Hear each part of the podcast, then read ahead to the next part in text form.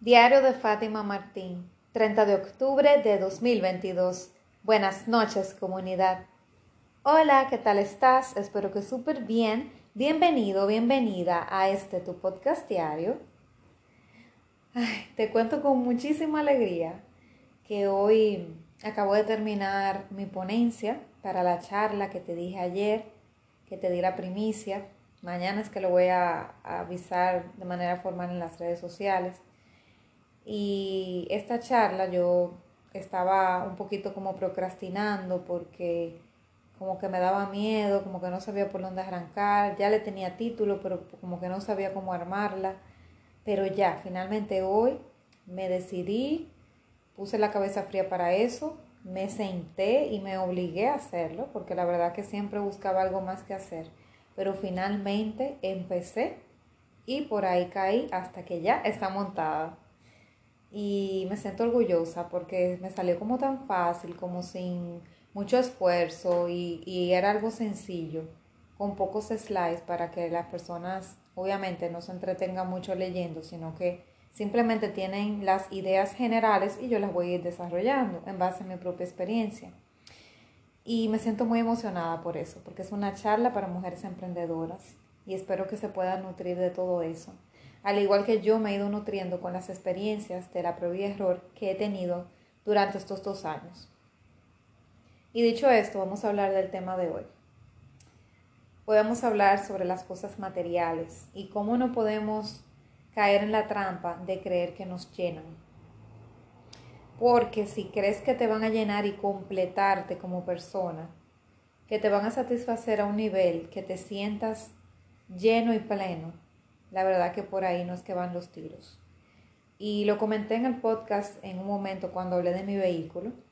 Yo he hablado cómo gesté ese vehículo, las veces que me saboteé para no tenerlo y cuando finalmente lo conseguí y la primera semana que tuve el vehículo en mis manos.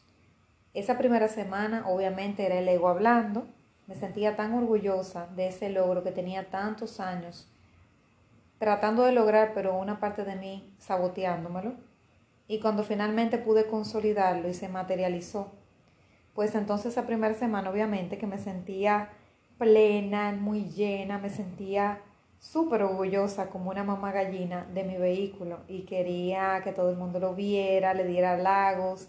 Ay, me sentía como la, la mujer más feliz del mundo con mi vehículo. Ay, también una felicidad y te cuento que al día de hoy yo tengo esa felicidad porque lo experimento cada vez que me monto en él. Pero me di cuenta que luego de la semana, la primera semana, no me sentía tan llena y tan plena como que creía que me iba a sentir. Yo pensaba que se me iban a olvidar hasta los problemas.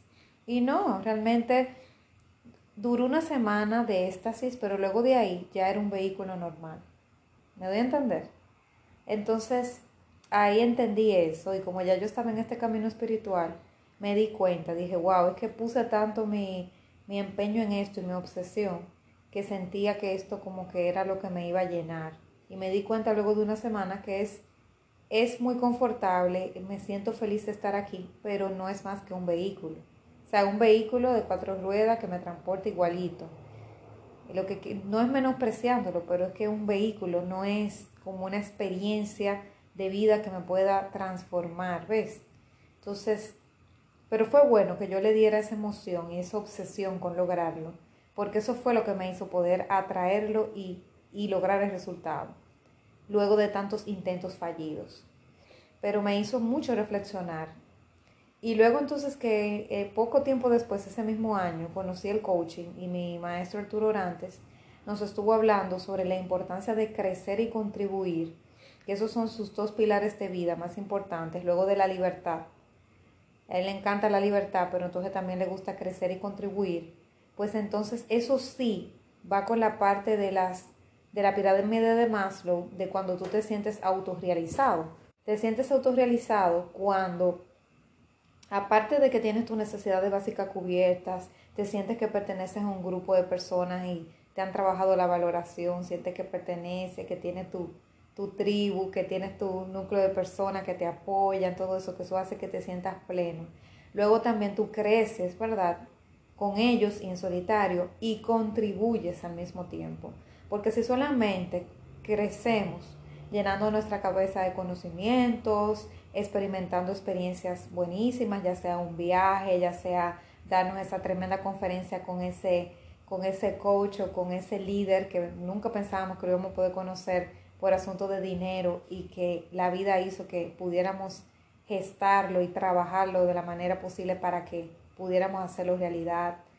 Y llenamos nuestra, nuestra vida de esas experiencias, de amueblarnos el cerebro, de, como te digo, comprar esa capacitación, hacer esa certificación, dar esa, eh, eh, bueno, hacer todas esas cosas, pero no contribuimos al mundo y solamente lo metemos hacia nosotros, eso, nos quedamos con ese conocimiento de manera egoísta, pues entonces no estamos contribuyendo. Y cuando tú no contribuyes, lo que tú ganas se pierde, de lo que tú no das se pierde.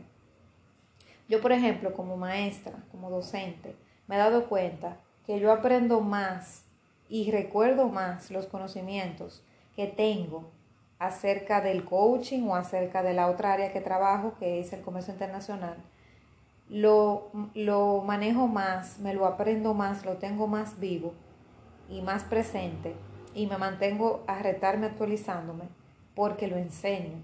Si no lo enseñara, muchas de esas cosas estarían ya en el olvido para mí, porque lo aprendí hace unos años. Nada más me aprendería un pedacito, pero al verme obligada a que tengo que capacitar a otras personas, me siento con la obligación moral de tener que mantenerme actualizándome y aprendiéndome más y más lo que me sé y aprendiendo cosas nuevas para enseñarles a estas personas, ya sea de coaching o ya sea de la otra área que trabajo, porque en las dos áreas doy clases. Entonces, si tú no te mantienes en eso, dando capacitaciones de lo que tú haces, enseñando de alguna manera, dando servicio de alguna manera, porque no todo el mundo se le da eso de de, ser speaker o de ser profesor. me gusta decir más maestro, porque el profesor no siempre tiene la, no siempre tiene como esa, eh, esa dedicación, pero bueno, el asunto es para darme a entender, ¿verdad? No todos son maestros o docentes, no todos dan para comunicadores, pero hay, hay muchos talentos que puedes tener.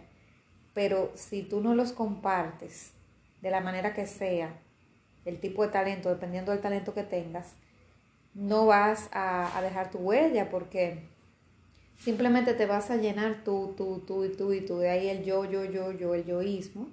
Te vas a llenar tú, pero y todas esas cosas que tú sabes que quizá le pueda pasar a alguien, algún conocimiento, alguna ayuda, algún apoyo a alguien que tú conoces o a alguien hasta desconocido, porque podemos dar servicio a otra persona que ni conocemos. Y esa persona va a tener una mejor calidad de vida, va a poder ayudar a alguien más o va a poder aprender algo nuevo y ayudarse ella. Entonces tenemos que ser un poquito menos egoístas en eso. Entonces la mejor manera, yo compartí eso en las redes también un, mensaje de la cuenta de Juan Merodio que dice que, que la mejor manera de tú, de tú aprender es educando. Y ya sea educando o de otra manera que como tú lo hagas, dependiendo de los dones y talentos que tengas, pues debes de, contribuir también.